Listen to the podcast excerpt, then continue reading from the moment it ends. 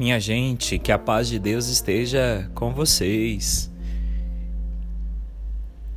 Vamos rezar juntos neste momento tão especial que Deus nos concede para que sejamos felizes na presença do Espírito Santo. Vamos ouvir o Santo Evangelho de hoje.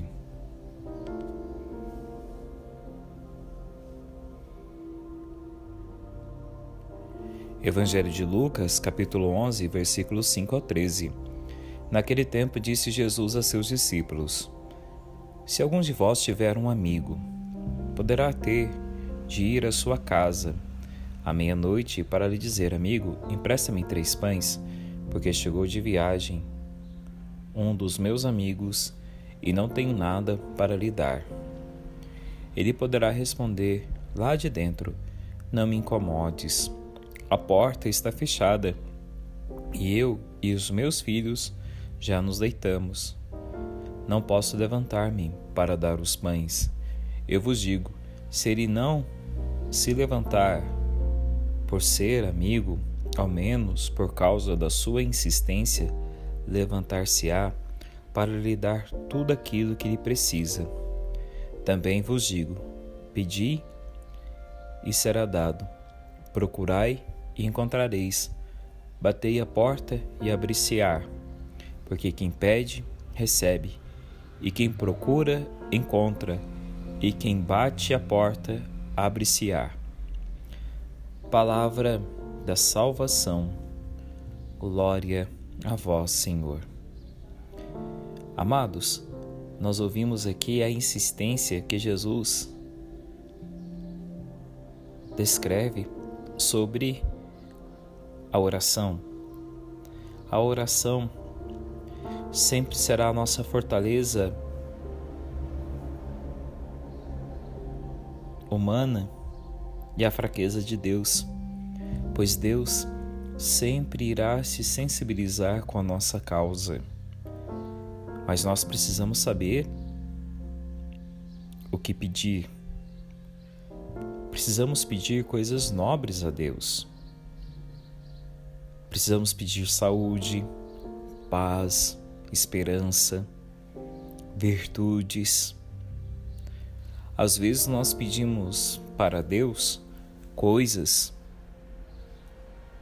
pedimos a Deus produtos, e quando Deus não nos concede coisas, produtos, nós entramos num desânimo. Não, a nossa oração precisa nos tornar pessoas melhores, pessoas capazes de entender que a oração nada mais é do que sentir a presença de Deus.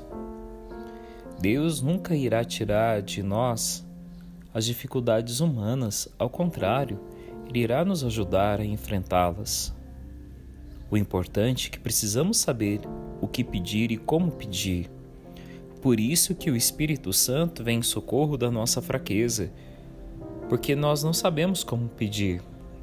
Chegará certos momentos na sua vida que você estará passando pelas noites escuras da alma, que o Espírito Santo que vai rezar por você, que vai orar por você.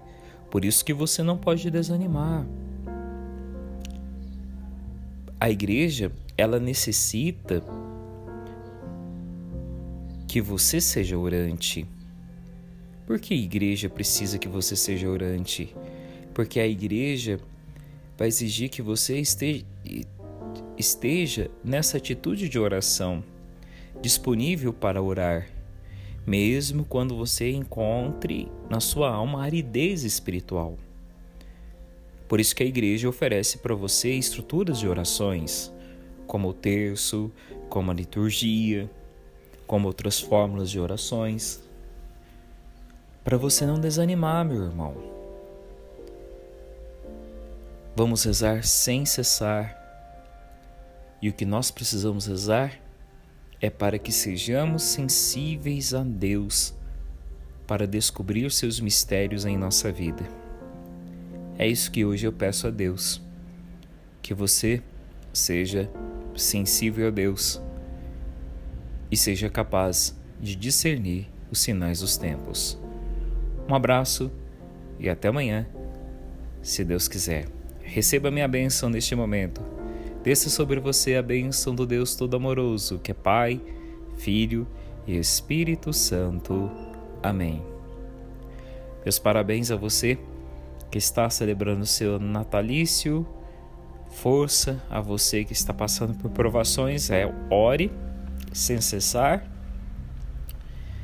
E obrigado, de maneira muito particular, às comunidades que ontem estiveram reunidas comigo, as comunidades do São Francisco de Assis, Coatis, Luzias, Gonçalves, Piedade, Barreirinho,